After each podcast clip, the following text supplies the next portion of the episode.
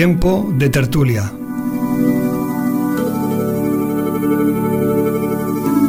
Actualidad, cultura y espiritualidad.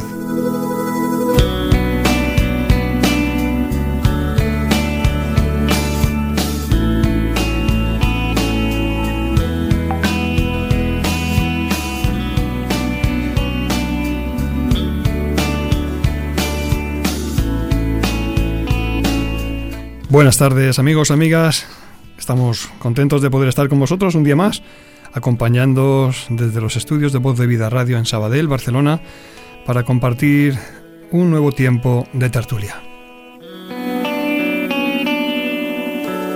Os saluda Paco Lobato, allá en el control técnico, Eloy, que nos acompaña también en la parte eh, técnica y aquí en el estudio con nosotros tres invitados que enseguida os vamos a presentar. Pero previamente, como acostumbramos a hacer, os queremos presentar también la pregunta de esta semana que va relacionada con el tema que hoy tenemos, vida extraterrestre, y planteamos este tema en clave de pregunta, porque es un tema eh, del cual se suscitan muchas controversias y también eh, bueno, hay fraudes, hay eh, personas que testimonian, dicen de que han visto, eh, han tenido avistamientos de ovnis, etcétera. Es un tema complejo. Vamos a intentar abordarlos desde una perspectiva seria, naturalmente, aunque la pregunta sea difícil de responder, la vamos a afrontar entre todos. Precisamente esta es la cuestión que queremos compartir con todos los oyentes. ¿Qué opináis vosotros, amigos, amigas? ¿Creéis que existe vida extraterrestre? Planteamos tres opciones posibles. A. Sí, hay evidentes signos de vida inteligente procedente de otros posibles mundos en estrellas lejanas. B. Es imposible saberlo a ciencia cierta, aunque quizás sí exista algún tipo de vida primigenia y microbiana. C. No, los extraterrestres son una invención humana que está más bien relacionada con el mundo del ocultismo.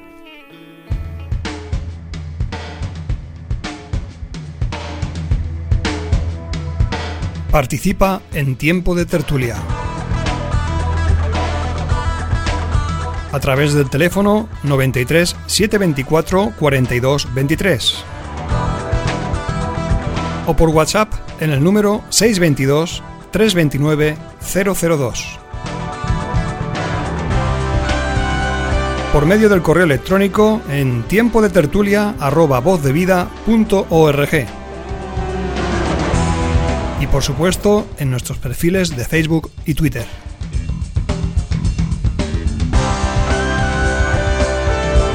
Tiempo de tertulia.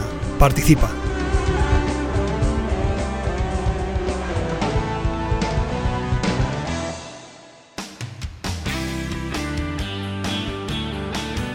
En la tarde de los jueves, a partir de las 6, tiempo de tertulia.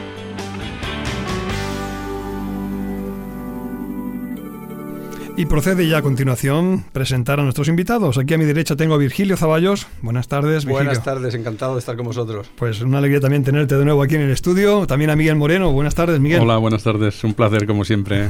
Gracias por acompañarnos. Y Adolfo Simino. Buenas tardes, Adolfo. Buenas tardes a todos los contertulios y a los compañeros que están aquí en la radio.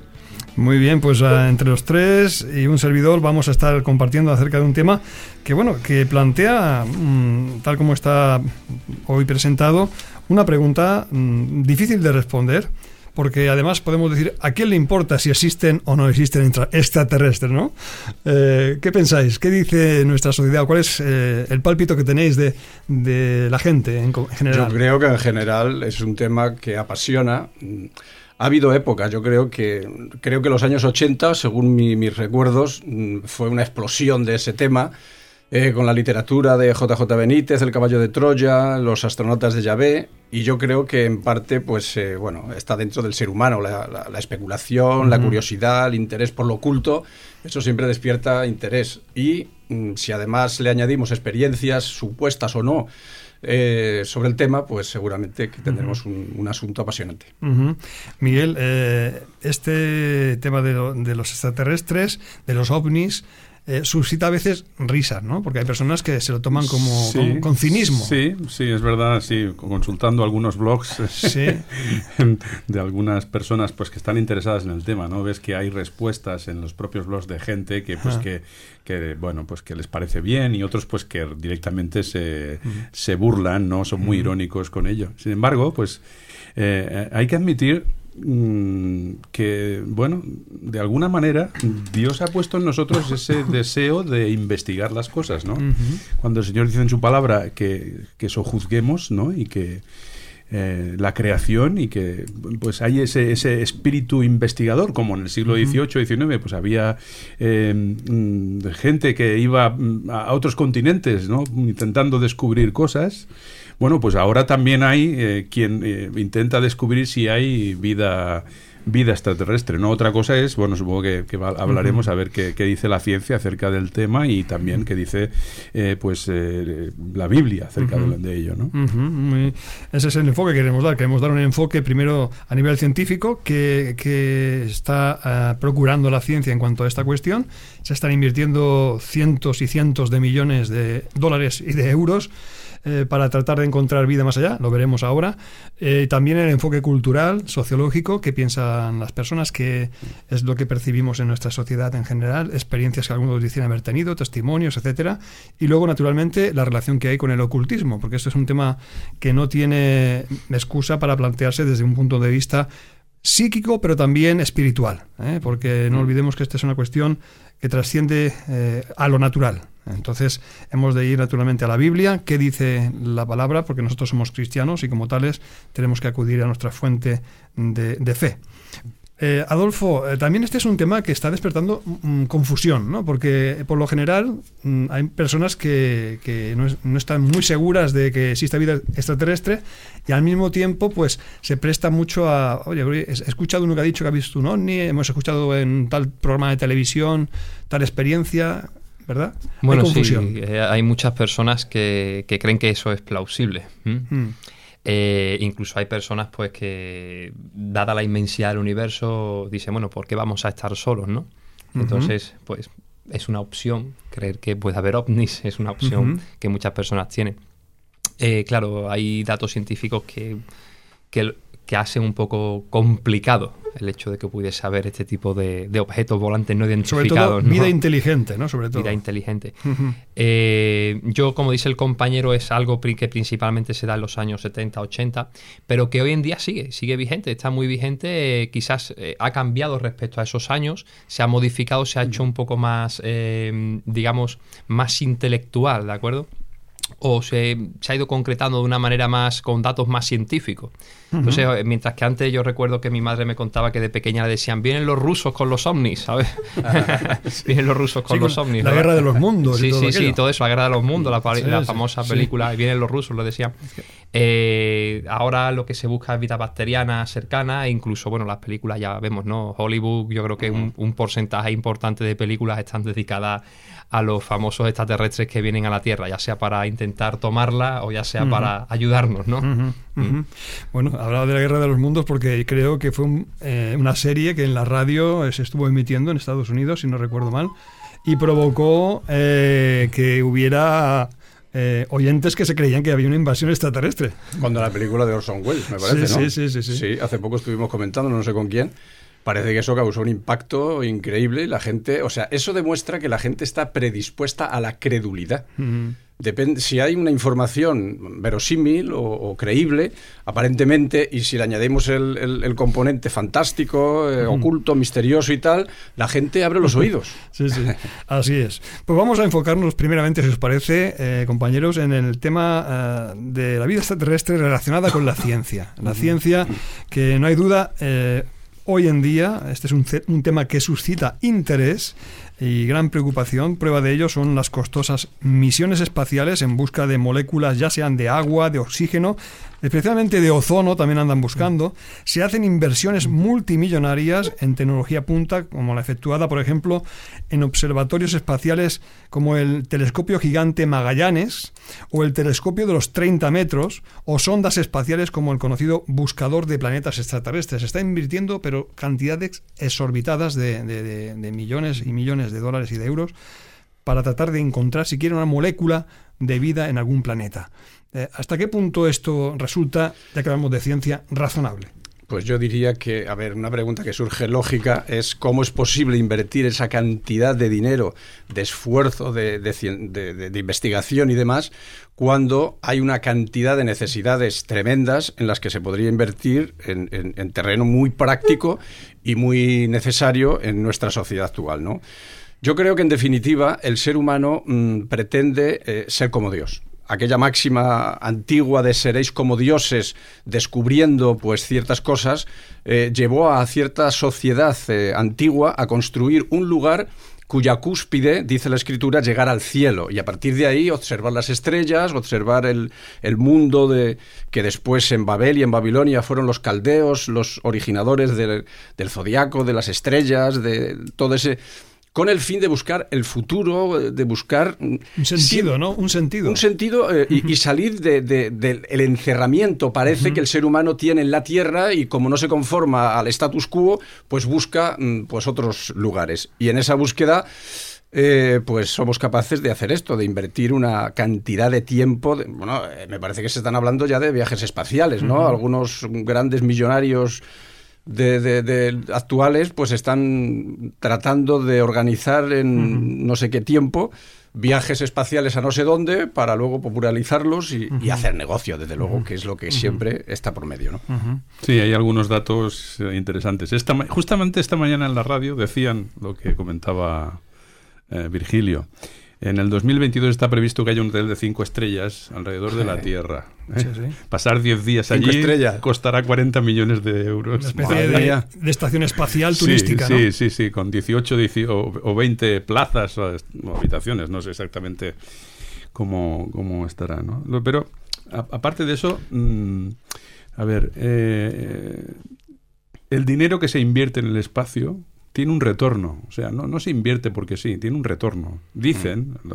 he leído, que por cada euro que se, que se eh, utiliza en, en, investigación para el espacio, hay un retorno del doble, de dos euros. ¿no? Por ejemplo, el teflón famoso de las sartenes, que habéis oído, ¿no? habéis cocinado. Bueno, pues esto es el recubrimiento o, un aspecto del recubrimiento que tuvieron los primeros cohetes, estos, eh, los Voyager y los Challenger, para al entrar en la Tierra, eh, pues que no se quemaran, ¿no? Porque el, roce, la fricción entre la atmósfera y la no atmósfera se ve que era muy complicado. La Vía Láctea, que es donde nosotros estamos, tiene 100.000 millones de estrellas, más o menos, ¿eh? Nuestra galaxia. Nuestra galaxia, ¿eh? Y hay miles de galaxias. Y, y, hace unos años la Academia Nacional de Ciencia de los Estados Unidos publicó que en nuestra galaxia podrían haber unos 100.000 planetas habitables y por tanto que podría haber algún tipo de mm, civilización, ¿no? Sí, es lo que se conocen, perdona Miguel, como exoplanetas. Exoplanetas. Exoplanetas, que es lo que se está intentando investigar, sí. Y entonces hay un, señor que, es premio Nobel eh, de física, que se llama Federico Fermi, que eh, se, se, hablaba de la paradoja de Fermi, que dice que si existen tantas civilizaciones ahí fuera, ¿dónde están todos? ¿Será que nos ignoran? ¿O será que se esconden de nosotros por temor a nuestra maldad, no? Parece ser que la ciencia está descartando de que haya vida, que, de que pudiera haber vida, antes de 10 años luz de distancia. Entonces, de aquí, de la Tierra al Sol, hay 7 minutos de, años. De, luz, ¿no? De, años luz, digamos, 7 minutos. O sea, 10 millones es, algo que escapa barbaridad, de, nuestra comprensión. ¿no? y, justamente eh, eso nos está diciendo que cada vez hay menos probabilidad de que, de que haya encontremos algún tipo de vida. ¿no? Luego lo que pasa es que sale la noticia en la prensa, como hace muy pocos días, la Agencia eh, Espacial Europea dice que han encontrado una especie de agua o que había señales de agua líquida en Marte. Y entonces algunos de la prensa, no todos, pero algunos añaden, con lo cual es casi seguro que exista la vida. Pero claro, todos son especulaciones. ¿Estás de acuerdo, Adolfo? Bueno, yo creo que... en el terreno especulativo, incluso a nivel científico. Yo soy muy partidario de la investigación, siempre lo he sido. Creo que la investigación eh, científica nos permite descubrir cosas. Es cierto que quizás ha ido encaminada o enfocada a ver si descubrimos vida, pero nos está permitiendo conocer muchas cosas respecto al, universo, que son necesarias, ¿no? Es, necesario saber más cómo está hecho, cómo es el universo, ¿verdad? Eh, como dice el compañero, hay un retorno económico en cuanto a lo que se invierte. Y en ese sentido, pues eh, no creo que sea tampoco un gasto que, no, que no se pueda realizar, ¿no? Evidentemente. ¿Lo encuentras amortizable?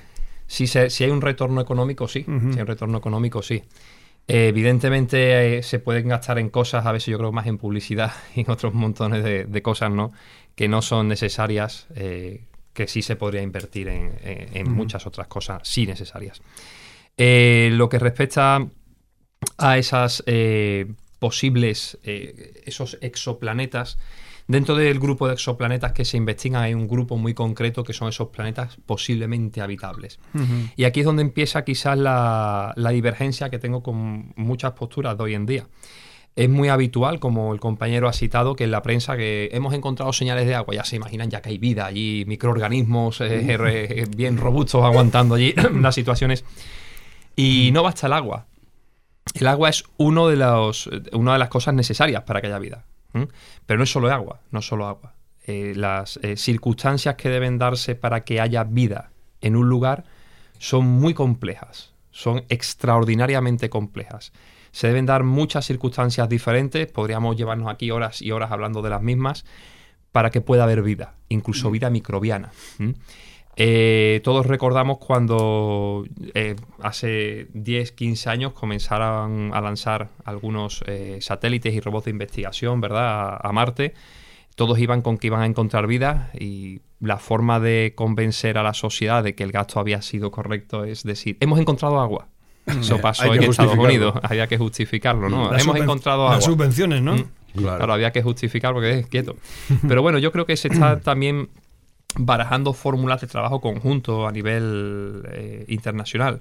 Estados Unidos ya no sigue con el programa del Challenger, ya no sigue con ese, tipo de, de, programas, sino que ahora todos están trabajando más en, la Estación Espacial Internacional y en ciertos telescopios que sí se están trabajando de forma conjunta, ah, exceptuando China, quizá no, que China va un poco por su lado y está avanzando enormemente.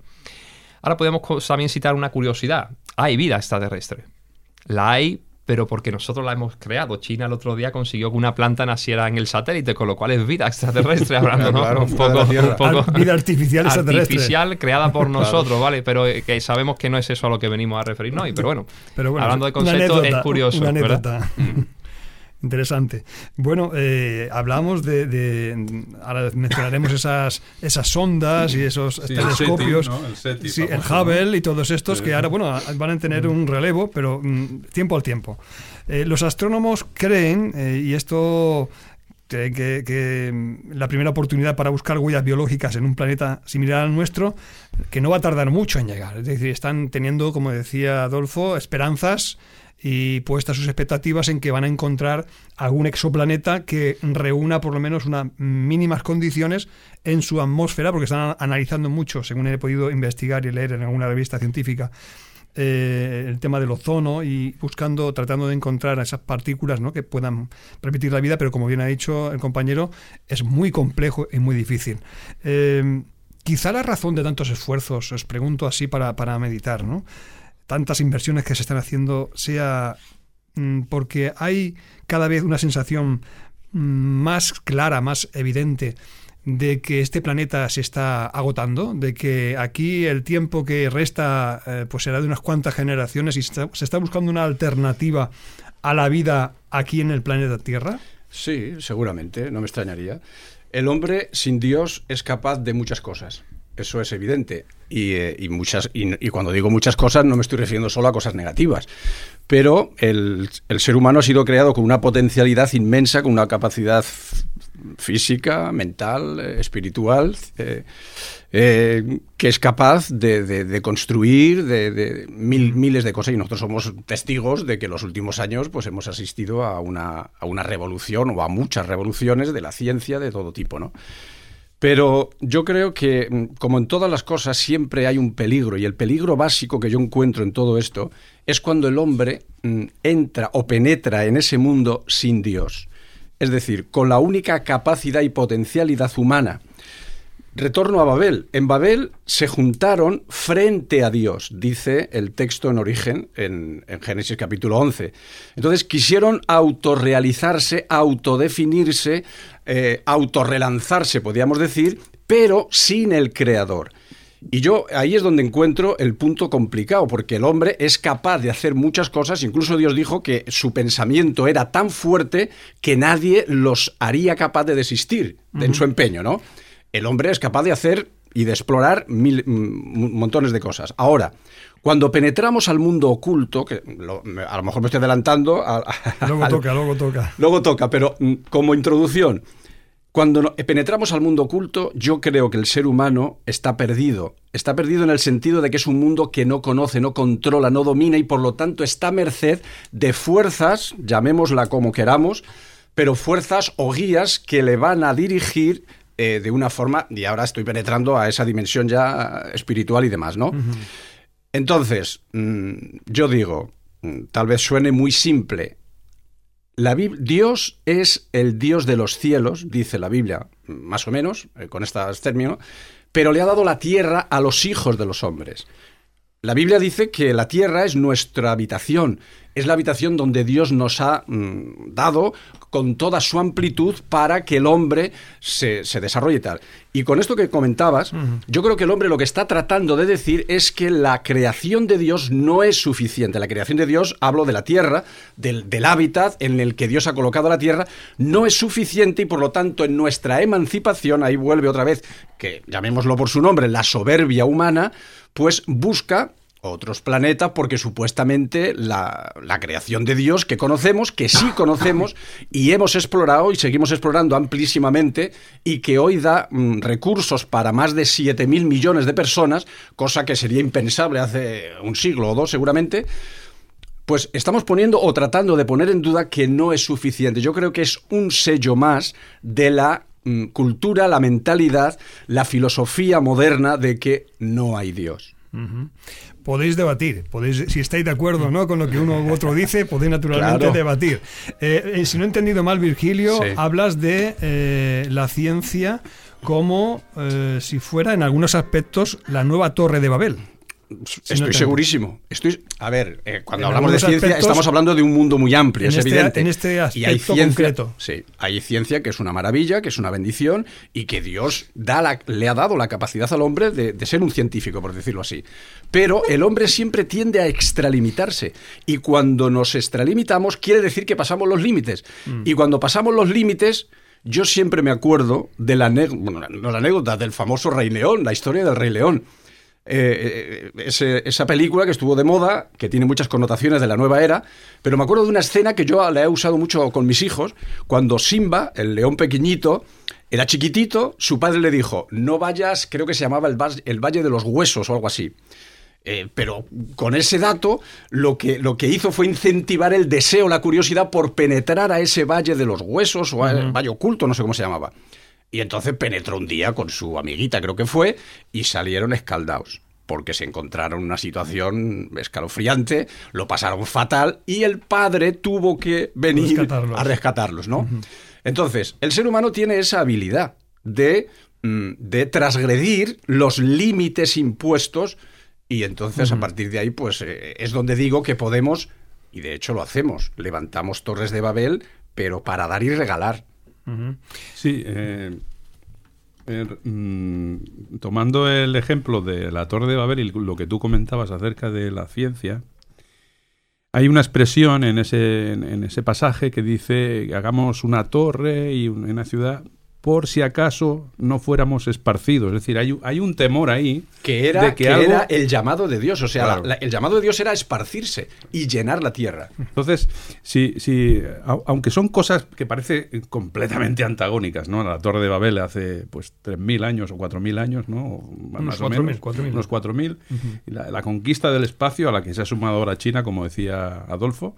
Eh, sin embargo, hay un principio y es un principio de progreso, el cual, eh, pues, el, hombre tiene ese anhelo de progreso, ¿no? Entonces, el progreso técnico sirve al progreso humano en la medida que respeta el orden de valores fijados por Dios en la creación. Es legítimo. Es, legítimo. Ahora, la apostasía, o sea, la, el, abandono del orden moral hace que la, de la técnica, que, la técnica sea un, enemigo para nosotros. Es un enemigo. Que no vamos a poder controlar, seguramente. Eh, probablemente, ¿eh? mm. porque vemos a países que están enzarzados en la carrera del espacio enviando sondas. Ahora ya hay una que ha salido ya del, sistema solar, ¿no? y sin embargo en su propio país mm, tienen unos problemas acuciantes que son incapaces de resolver. Claro.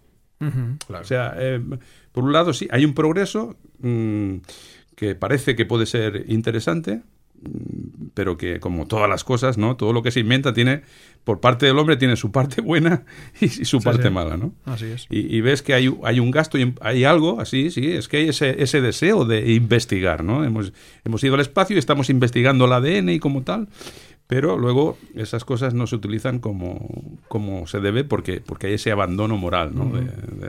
¿Estás de acuerdo entonces que hay cierto temor en, la, en, la, bueno, en el ámbito científico y en, general, en la política, en todos lados? Eh, de que el planeta se agota y tiene fecha de caducidad y que por eso se está intentando explorar otros lugares, otros planetas para ver si reúnen las condiciones y poder trasladarse allí el día de mañana. Huye de la quema. Yo, yo la verdad es que diría que, lo que es la tecnología no es, contra el hombre, es más bien aséptica, ¿verdad? Lo que va en contra del hombre es el pecado. Es el pecado humano realmente el que, el que puede destruirnos, pero no la tecnología. La tecnología en sí es aséptica en cuanto a su posibilidad de destruirnos. Es neutra. Puede, usar, puede usarse, igual que se puede usar un cuchillo, ¿verdad? O se puede usar mm. veneno. Se puede echar mercurio en un pantano y fíjate la cantidad de personas que te cargarían, ¿no? O sea que eso es una cosa eh, yo creo que, como dices, en el mundo científico, o mejor dicho, me voy a inventar un término, que yo he usado mucho, es un término inventado, mm. cientifismo, ¿verdad? Eh, hay una creencia muy popular de que, primero, la Tierra se está agotando, de que la vida humana, y esto sí es cierto, se, se está alargando.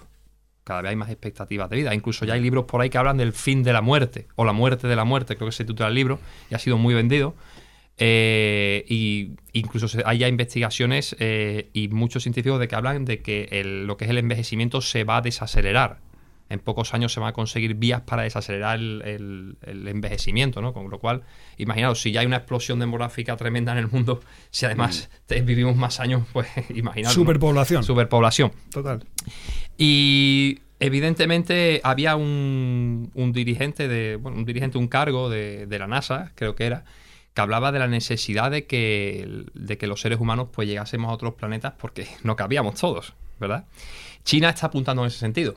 Los experimentos que han hecho tanto la, estación, la Estación Espacial Internacional, no China, sino de otros países, como la propia China en su satélite, el Chang'e creo que se llama, o Change, ¿vale? No sé cómo se debería pronunciar porque es chino, aunque parece un término inglés, ¿verdad? Mm. Entonces, eh, de plantar ciertos, eh, en este caso creo que era maíz, no recuerdo exactamente la planta, pero se han plantado diferentes, incluso ha llevado huevos de mosca de la fruta para ver cómo poder, dónde plantar, dónde tener espacio para plantar. Tanto si vamos fuera a la Luna, después a Marte. Vamos a plantar patatas. Como si vivimos aquí y, ponemos algún sistema, ¿verdad?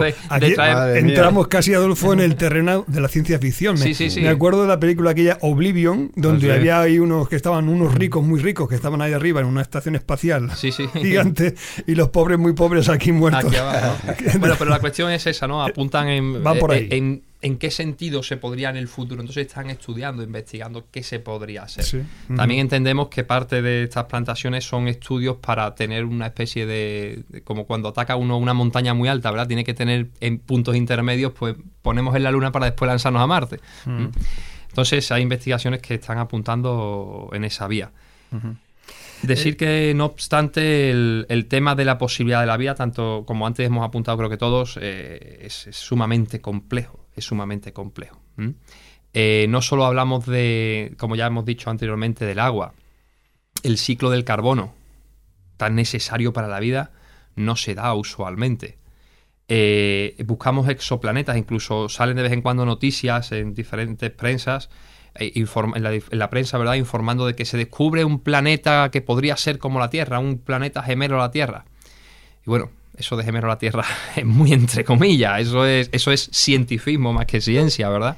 Mm. Porque puede ser de un tamaño similar a la Tierra, o puede incluso que se vea que tiene una atmósfera, pero de ahí a que el Sol La estrella, la estrella, no perdón, no el sol, la estrella. Su sol. Su, Su, sol. su sol, entre comillas, su estrella, ¿vale? Que es anfitriona, le esté suministrando la energía que necesita, la radiación que necesita, del tipo de radiación que necesita, su atmósfera sea una atmósfera parecida, lo más parecida posible a la nuestra, las cantidades de agua, sus placas tectónicas, su satélite que esté girando, porque es muy necesaria la Luna. Aunque parezca mentira, podríamos llevarnos aquí mucho tiempo hablando de por qué es necesaria la Luna para la Tierra. Bueno, Las mareas, por ejemplo. Exactamente, pero ti- tiene mayor más. interrelación, tiene mayor sí. interrelación, ¿verdad? El hecho de que haya placas tectónicas, movimientos, es necesario para la vida. Entonces, todo esto, incluso de que haya, mm, digamos, planetas protectores como Júpiter o como Saturno, extrayendo los, los asteroides de mayor tamaño, ¿no? Todo esto es tan necesario, y podríamos poner muchos más ejemplos de lo necesario que es, que es muy complejo encontrar no un planeta que en tamaño se parezca a la Tierra, sino un sistema que se parezca al sistema solar. Yo encuentro, encuentro una paradoja, bueno, encuentro algo que, que me llama la atención en el sentido de que eh, nosotros somos creacionistas, ¿no? Pero en general, bueno, en general, muchos científicos son eh, evolucionistas, ¿no? Entonces, hablan del inicio de la vida como de un accidente, de un accidente. Entonces, eh, a- a Una ver, explosión. una explosión y luego pues eh, bueno los aminoácidos una serie de cosas ahí un- una serie de, de cosas que ocurren que no están guiadas por nadie y que bueno eso eso para, para que hubiera vida en otros planetas tendrían que haber eh, situaciones semejantes no o sea Es un- interesante, sí, claro, esa, esa reflexión. un, un monito y una monita, pues eh, se juntan y tienen eh, monitos pequeños. Eso es ley natural. Sí, sí, Pero sí. un accidente que se repitiera también en muchos sitios, entonces ya no sería accidente, sería también ley natural, ¿no? Sí, sí. Todo esto, si ponemos a, a mirarnos en la historia, en el espejo de la humanidad, en la historia, cuando sucede eh, Nico- Nicolás Copérnico con Galileo Galilei, que mm, parece- aparece ya la Tierra como que no es el centro del universo, se quita a la Tierra y al hombre como del centro del universo, y entonces es a partir de ahí que se buscan pues otro tipo de vidas que puedan haber, ¿no? En- el universo es tan grande que, que puede existir otra vida inteligente y esto a partir de- del siglo XX, como luego estaremos viendo, cobró mucho auge, cobró mucho protagonismo y en el siglo XXI, pues naturalmente estamos ahora en esta era que está mencionando Adolfo, de investigar en profundidad en, en el tema de los exoplanetas. Simplemente, brevemente, vamos a hacer enseguida una pausa y plantearemos de nuevo la pregunta a los oyentes. Eh, pero este artículo es interesante, mm, que eh, apareció en la revista Investigación y Ciencia, que es la edición española de la Scientific American, que dice, la misión Kepler de la NASA ha descubierto miles de posibles mundos en torno a estrellas lejanas. Más de 100 de esos candidatos a exoplanetas ya han sido confirmados como tales y algunos de ellos se cuentan entre los planetas conocidos con un tamaño más parecido al de la Tierra. Los resultados de la misión solo adolecen de un pequeño problema. Y yo aquí esto lo he entrecomillado, un pequeño problema. Los resultados de la misión son estos. Los nuevos planetas se hallan a cientos o incluso miles de años luz de distancia, demasiado lejos para investigarlos con detalle. ¿Cuántos siglos harían falta, digo yo, para llegar a esos planetas? yo pregunto cómo han llegado a esa... a través de las sondas espaciales y telescopios también que tienen. a través de los Sí, hay, hay una, hay una, una, una forma de, de verlo, yo estuve leyendo Ah. acerca de esto, es que, claro, la- eh, nosotros, mm, nuestros telescopios, los nuestros, los de... los de- recogen, recogen la luz, ¿no? Y van recogiendo la luz y en un momento dado parece que la luz desaparece un- por un segundo Mm. y entonces eh, calculan que eso podría ser un planeta que pasa por delante de la estrella y entonces durante un segundo re- representa que apaga la luz, ¿no? Ese sería... Bueno, lo- he Mm. Sí. explicado así Bueno, muy sencillo como yo lo entendí, Pero porque no soy... Es técnico, interesante, acabo de, de leer esto, que el lanzamiento del sucesor del Hubble, el Hubble es este microscopio, tan- este telescopio tan, fa- tan famoso, el telescopio espacial se llama el, sucesor James Webb. Este se ha retrasado ya va- varias veces, esperaba que en 2019, este año, estuviera ya funcionando, se ha pospuso a 2020 y ahora hasta el 2021. ¿eh? Este pretende analizar eh, algún posible planeta habitable cercano, un exoplaneta de estos, y casi, como dice Josh Ricker, un astrofísico de renombre, em, podemos percibir indicios biogénicos, aunque no del todo. Siempre andamos con este lenguaje ambiguo. Sí, sí, hay una ambigüedad, Sí, una ambigüedad no. habitual. Sí, pero no. Para eso tal vez haga falta un nuevo instrumento. O sea que ni el James Webb, este que quieren lanzar ahora, podrá valer. suficiente. o sea, en fin.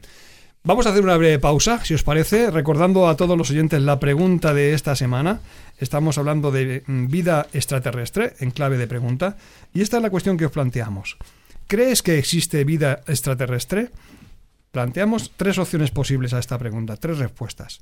A. Sí, hay evidentes signos de vida inteligente procedente de otros posibles mundos en estrellas lejanas. B. Es imposible saberlo a ciencia cierta, aunque quizás sí exista algún tipo de vida primigenia y microbiana. C. No, los extraterrestres son una invención humana que está más bien relacionada con el mundo del ocultismo.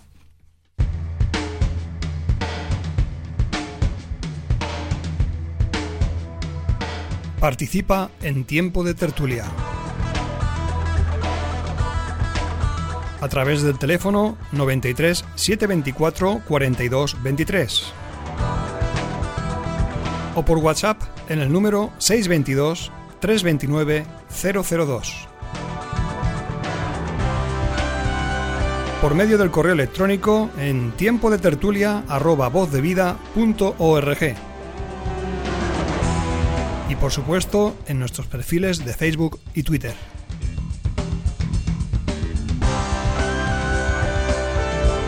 Tiempo de tertulia. Participa.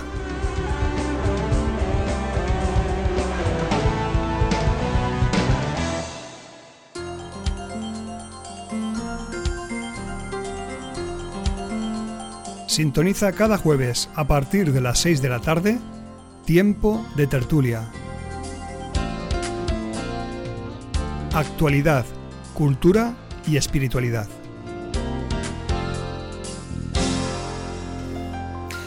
Bien, eh, hablando aquí ahora fuera de antena con los compañeros, con los contertulios de hoy, eh, planteamos esa posibilidad. Eh, ¿Qué creéis acerca de la pregunta que planteamos hoy?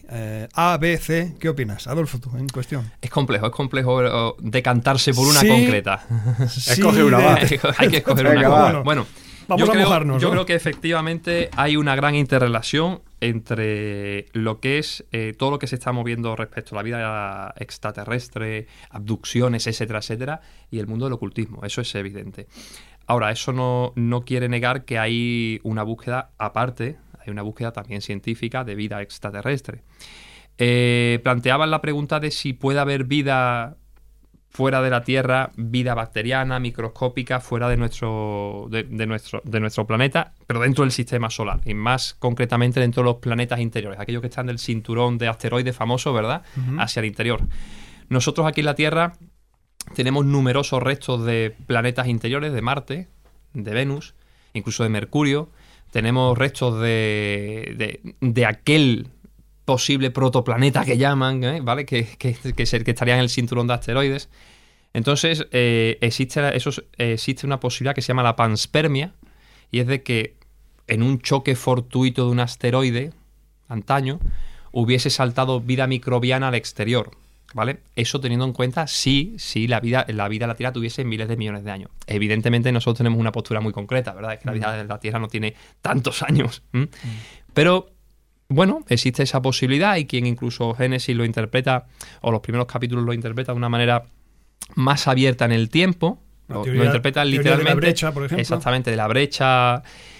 Y bueno, pues existe la posibilidad que hubiese una panspermia. Lo que sí tenemos claro es que gran parte de la búsqueda de vida microbiana en los planetas, en los planetas cercanos pero externos a la Tierra, viene dada por el hecho de que se llega a la conclusión de que la vida no se ha podido originar en la Tierra por más que se intentó, por más que se hicieron experimentos, no se consiguió crear vida. Entonces dijeron, tuvo que haber otra forma, otro, otra atmósfera, otra circunstancia primigenia, primigenia en la cual se generó la vida. Y entonces se, se, ha estado buscando, quizás en otro planeta, pensando que de ese planeta surgió la vida y por panspermia llegó a la Tierra. Es decir, un asteroide choca, viene un trozo que cae a la Tierra. Esa es la otra búsqueda. Claro, es la fórmula, es una fórmula de darle la vuelta un poco al asunto, decir, mira, no hemos encontrado forma en que la vida pudo originarse en la Tierra. Claro, todo este tema de la panspermia tiene que ver con dejar fuera de la ecuación a Dios, a un creador. Efectivamente. Yo creo que si hablamos de azar, de casualidad, pues claro, naturalmente una mente que no tiene a Dios en, eh, cuenta. en, cuenta. pues va a estar pensando en teorías ¿no? y en hipótesis. Pero mm, vamos a centrar muy interesante lo que ha, ha, compartido y creo que trae mucha luz, porque es lo que se piensa hoy en día en muchos círculos científicos, lo que mencionaba Adolfo, y otras muchas teorías, que seguro sí, no, que, hay que teorías ahí para, para dar y vender. Efectivamente. Bien, pero centrándonos en el tema de hoy, de la vida extraterrestre, eh, al margen ya que creo que estamos de acuerdo, todos los que al menos eh, estamos en el estudio, de que haya vida inteligente fuera de, del ámbito de la Tierra mm, que podamos conocer, pues a todas luces, mm, pues es imposible, o sea, a, eh, a, a, salvo, mi modo de ver. Salvo que entremos en el mundo espiritual. Entendiéndola, Entonces, entendiendo vida inteligente como la nuestra. Vale. ¿Eh? Porque luego vamos a entrar naturalmente en el campo del ocultismo, vamos a hablar de ángeles y demonios, Claro. que son vida extraterrestre, entre comillas, porque son eh, seres, Mm. eh, que son seres espirituales, que son vidas extraterrestres, fuera de la, digamos, de la órbita terrestre, aunque muchos de ellos están en- entre nosotros, ¿verdad? Esos espíritus. Naturalmente, antes de llegar ahí, vamos a ir a hablar de tema ya para entrar en, en canal, en el asunto. La ufología, ufología es esa, esa ciencia o pseudociencia. Aquí quería preguntaros, ¿ciencia o pseudociencia? ¿Qué pensáis que es la ufología? Que estudia los objetos volantes, que estudia... Yo creo que ¿Qué es piensas? pseudociencia. Pseudociencia. Aunque si el compañero de control pone una música de fondo, ahora puedo contar una experiencia. ¿Sí? Pues venga, cuenta. Puedo contar una experiencia curiosa. Nadie me la pide por esto. os voy a, después os contaré la explicación final, ¿de acuerdo? Pero hace muchos, muchos años, yo acababa de empezar en la iglesia, acababa de convertirme, y estando en un pueblecito de Sevilla que se llama Mariana del Jarafe por el campo, Mairena del Jarafe. Mariana del Jarafe, no sé, Sevilla. en Sevilla, efectivamente. De repente vi en la noche, vi un triángulo en el cielo, literalmente, ¿vale? Igual que os estoy viendo a ustedes, vi un triángulo en el cielo. La oscuridad de la noche es, es muy oscura, el cielo está negro, pero no tiene el mismo, la misma oscuridad que este triángulo tenía. No tenía luces, no sonaba nada, total silencio en el campo. Mm. y pasó el triángulo, a velocidad constante, silencioso, por el cielo. Claro, en ese momento, pues el gusanillo, ¡hala! ¿Qué he visto? ¿no? Tremendo lo que he visto, ¿no? Bueno, después descubrí que. La bueno, nave del misterio. del misterio. Habría que poner una Sí, música de sí, fondo ahí sí, un poco, sí. ¿verdad? No sé si Digo, Un poco control. misterio. La, la nave del misterio. Bueno, después, claro, e- era cuando acaba de suceder el, el 11 de septiembre y allí cerca está la base aérea americana de Morón de la Frontera. Mm. Después me comentaron que estaban llegando Aviones. aviones de, no sé si los conocéis, Sí, los, espías. los B2 Spirit, Sí, este, sí, estos que son Mm. aviones bombarderos que van, al parecer.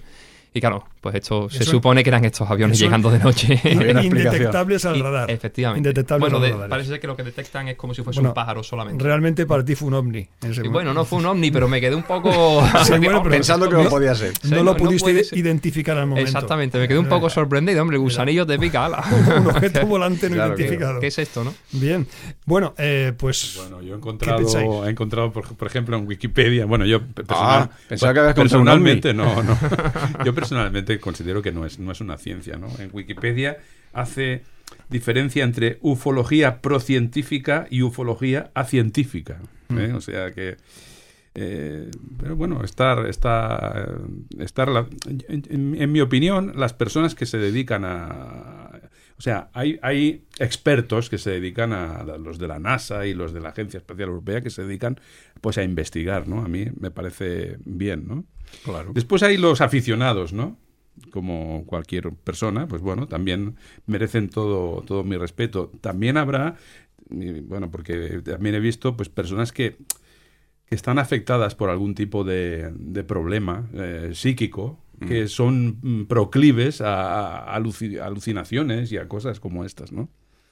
Entonces, eh, pero a mí personalmente, pues, mm, bueno, me, mere- me merecen todo el respeto, como digo, pero yo no, no estoy, no, no, considero que no es una ciencia la ufología, ¿no? Eh, J. J. Benítez, que ha hecho referencia, dice, después de toda una vida investigando, tengo que reconocer, lo, lo- lo- lo- lo he encontrado sus, unas declaraciones, bueno, una, una eh, copia de unas declaraciones, ¿no? Que, que no ha podido probar ninguno de, de, de las, de los casos que él ha estado estudiando como avistaciones y estas cosas, ¿no? Eh, hay una. Ahora me viene, mientras hablaba Miguel, un planteamiento. ¿no creéis también, no pensáis que esta es una creencia inducida muchas veces por medios de comunicación o por el propio arte, ¿no? El séptimo arte, el cine. Mm, ¿no? sí, efectivamente. Yo, yo aquí tengo una serie de títulos como ET, el extraterrestre, la saga de la Guerra de las Galaxias, Independence Day, Sí. Independence Day, si recordáis, Depredador, El Quinto Elemento, 2001, Odisea en el Espacio, os cito unos cuantos, ¿eh? Hombres de Negro, La Cosa, Señales, Distrito 9, La Guerra de los Mundos, Alien, El Octavo Pasajero, Mars Attacks, Encuentros en la Tercera Fase, Abyss, Invasión. Bueno, esto es Sí, sí, Paco, lo que nos demuestra es que es de otra época. Usa las películas de hace años. no, no usa las modernas ya, Paco. Te han delatado, Paco. Se ha delatado, se ha delatado. Pero que quiero decir que hay infinidad de títulos. Sí, sí, Bueno, la- ¿Os acordáis de aquella serie? Eh, bueno, claro, es que ya tenemos unos años, ¿eh, Sí, sí. Adolfo? Pero ¿os acordáis de aquella serie en que aparecía un peluche que era extraterrestre que se llamaba Alf? Se. Era, Ah, una, sí, sí, era una- era una efectivamente. serie para No toda sé. la familia, para Muy los chicos, curioso. ¿no? Pero Simpaticón. y- Ahí, Sí, sí, sí, simpaticón. Y era divertido, pero introducían ahí, ¿verdad? La- Pero parece la eso, como que están entre nosotros ya los marcianos, ¿no? Yo creo que somos expertos, mm, el ser humano, y dentro del ser humano, pues eh, los, los medios apropiados en cada caso, ¿no? En desviar la atención. Eh, no hemos resuelto las preguntas claves de nuestra vida, de dónde venimos, quiénes somos, dónde vamos, pero queremos descubrir, el origen del universo. Vuelvo a repetir, eso se llama soberbia. No hemos descubierto la vacuna contra el cáncer, no hemos descubierto cómo se trata el SIDA, no hemos descubierto una infinidad de cosas. ¿Qué es la naturaleza del hombre? O la, pregunta que hace la escritura, ¿qué es el hombre en toda su amplitud, en toda su dimensión? Pero desviamos la atención y lo estamos haciendo, como dices hoy, a través del cine, el arte, los medios de comunicación, eh, generando mm, eh, todo, este, todo este mundo de, de ficción en toda una generación que vive más por la ficción que por la realidad cotidiana. Eh, podemos crear, mira, recuerdo a uno de los grandes, Honoré de Balzac, uno de los grandes literatos mm, clásicos, dice que creó un, uno de sus, eh, de sus personajes literarios, era un doctor. Bueno, pues el hombre lo tenía tan interiorizado, la realidad de ese personaje, que cuando él estaba enfermo a punto de morir, llamó o pidió que viniera el doctor, no recuerdo el nombre, para que pudiera atenderle. Entonces, creamos una ficción, nos la creemos y de esa forma pensamos que podemos crear otra realidad distinta a la... A ver, eso tiene su parte de entretenimiento. Yo no, no, no niego que tengamos No, que ser claro. unos monstruitos que estamos todo el día pensando en, en el más... O sea, O en- en, la dureza de la vida. No, no, no es eso. espiritualoides. Eh, eh, el entretenimiento tiene su parte. Y yo lo acepto y yo voy película de... A mi hijo le encanta, a mi hijo el pequeño le encanta la ciencia ficción, la, la guerra de la galaxia y toda Y los esta superhéroes. Los ido- Marvel. Exacto, exacto. Pero si lo ubicamos dentro del entretenimiento, me parece bien. Correcto. El problema es que no siempre se queda ahí, sino que se extrapola a, mm, a la filosofía, a la teología, a la forma de pensar y por lo tanto a la forma de vivir, porque acabamos siendo lo que pensamos. Vamos a llegar ahí, vamos a llegar ahí. Ahora tenemos que entrar porque nos quedan 10 minutos o sea, pr- prácticamente para terminar. El tiempo se nos vuela. Eh, no vamos a hablar de los fraudes o de los círculos en campos de vegetación que se demostró ya que eran falsos, que eh, imágenes trucadas, supuestos avistamientos que se ha demostrado que eran inconsecuentes, mitos como los viajeros interestelares que dieron origen a la humanidad, ¿no? que también existen esos mitos, teorías de conspiraciones, informes sensacionalistas en los medios. No vamos a entrar en estos temas porque para eso ya hay otros programas de televisión que los tratan abundantemente. No es nuestro caso. Vamos a ir al tema del ocultismo y la vida extraterrestre, que creo que es muy importante ahora enfocarnos en esta cuestión, al margen de lo ya expresado en el ámbito científico, que también es interesante, por supuesto. Eh, es preciso, preciso considerar no solo, como digo, el aspecto físico de este tema, sino también su carácter psíquico y espiritual, como señalan también diversos científicos. Porque el ocultismo, que es aquello que tiene que ver, como su nombre indica, con lo oculto, son creencias, costumbres, ritos, fenómenos relacionados con prácticas secretas, ritos escondidos, creencias misteriosas, y esto de los extraterrestres pues tiene su misterio. ¿eh? Se mueve ahí en la eh, en esa nebulosa de, de- de- de lo desconocido, ¿verdad? Eh, en ese sentido hay que tener en cuenta que el fenómeno ovni y el tema alienígena están también envueltos, como digo, en ese halo de misterio característico de ese tipo de manifestaciones. Hay quienes dicen haber sido abducidos Hay personas que dicen esto. Yo al menos he escuchado o he leído algún relato de personas que han sido abducidas o que han tenido experiencias o encuentros, llamémoslos en la tercera fase o propios de cuarto milenio. Relatos del Área 51, etc. Ahora bien, y aquí entramos en el contacto con el ocultismo, hay muchas, hay enormes similitudes eh, que existen entre esas experiencias que ellos dicen haber tenido y experiencias espiritistas y de posesión por demonios, mm. en las cuales también no vamos a ser, a ser eh, incautos en no creer en ellas porque es una realidad. Eh, entre esas personas y las personas que practican ocultismo. ¿Es así? Adolfo, ¿tú qué piensas al respecto? Bueno, yo creo que hay una... Fenómenos paranormales, me refiero. Sí, sí, sí, hay una conexión evidente ¿no? en, en todo este tipo de pseudociencias con el ocultismo. La primera conexión es que quieren separar al hombre de Dios. Quieren hacerle mm. creer en otras cosas, pensar en otras cosas en lugar de lo que tiene que pensar, ¿no?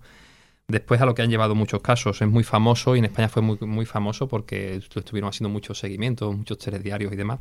El grupo Heaven's Gate, ¿vale? Eh, no, sé, si os acordáis, eh, en Estados Unidos creían que iba a pasar una nave extraterrestre y se mm. suicidaron 39 personas. Eso fue en 1990. Puerta del cielo, Puerta del cielo en California. Efectivamente, se suicidaron 39 personas y grupos sectarios eh, muy cerrados en torno a un líder, un líder que habitualmente eh, está un poco más metido en el grupo, en, lo que es el área del ocultismo, y ya digo, muy cerrado. Eh, y que creen en temas extraterrestres son muy habituales, más de lo que mm. pensamos, ¿vale? Lo que suele suceder es que como este grupo pues eran estaban muy cerrados y claro, no se daban a conocer hasta que ya sucedió lo que sucedió, ¿verdad? Creo también que hubo un caso, si no recuerdo mal, eh, creo que fue en Suiza, hace no muchos años, también que hubo un suicidio colectivo, no sé si era 10, 15 años, hubo un suicidio colectivo, y ha habido otros casos parecidos en Estados Unidos.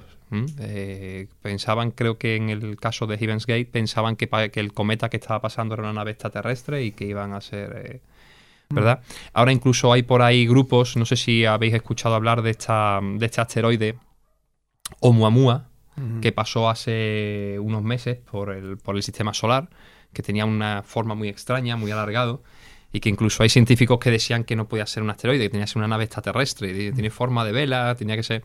Entonces hay grupos pues que creen que es una nave extraterrestre y lo están... Mm, eh, evidentemente hay un líder, un líder que está relacionado con temas ocultistas y, que usa estas cosas de una forma para atraer más la atención, ¿no? Sobre sí. Sobre sí muchas veces. Hay, hay, hay, hay, uno, hay ufólogos, ¿no? Bueno, ufólogos de la ufología, ¿no?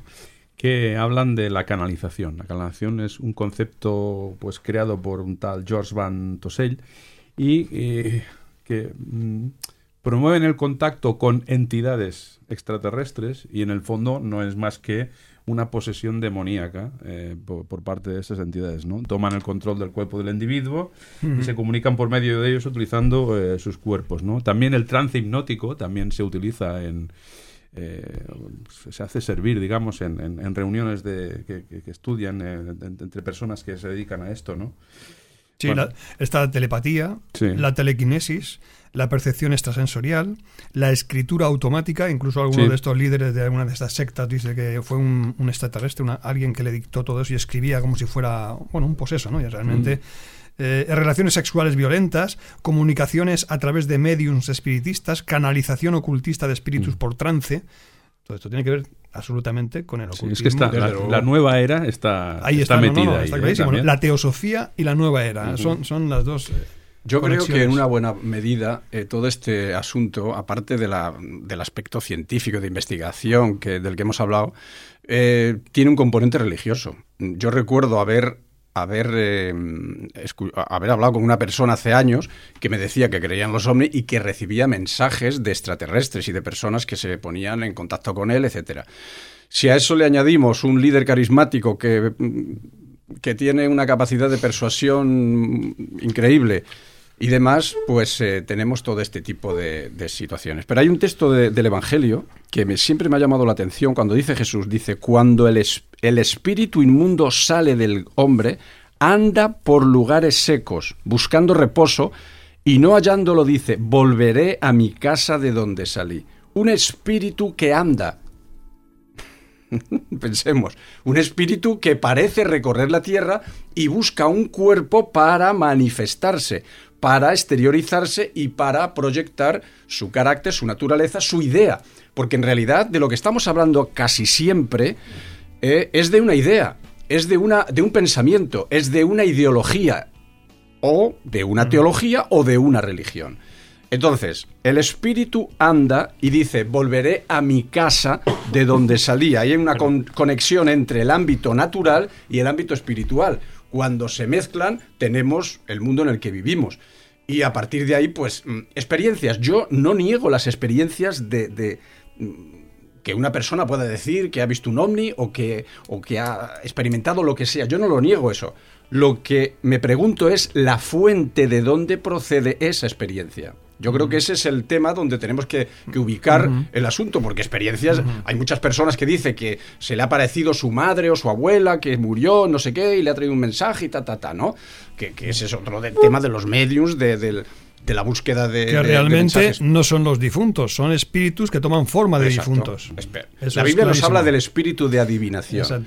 El espíritu de adivinación de Hechos, capítulo 16, fue capaz de decir que Pablo y Bernabé eran siervos del Dios, siervos de Dios, mm. y que os anunciaban el evangelio. Para engañar. Hasta ese punto, pero Pablo dice la escritura que eso lo hacía no un día ni dos, lo hizo de forma continuada hasta que Pablo se cansó, mm, penetró al origen espiritual mm, de, tinieblas de esa manifestación y lo reprendió. Y se acabó el negocio que siempre hay negocio en todo este asunto, ¿no? Había un negocio de. porque ese espíritu de adivinación le daba riqueza a los dueños de aquella persona. Es verdad que la Iglesia no puede ignorar eh, o cerrar los ojos ante el fenómeno ovni, el tema de los extraterrestres. Como cristianos hemos de ceñirnos, eso sí, principalmente a las escrituras. Y la pregunta que nos hemos de hacer: ¿hace la Biblia referencia a la existencia de vida extraterrestre tal y como lo plantea nuestra cultura? Adolfo.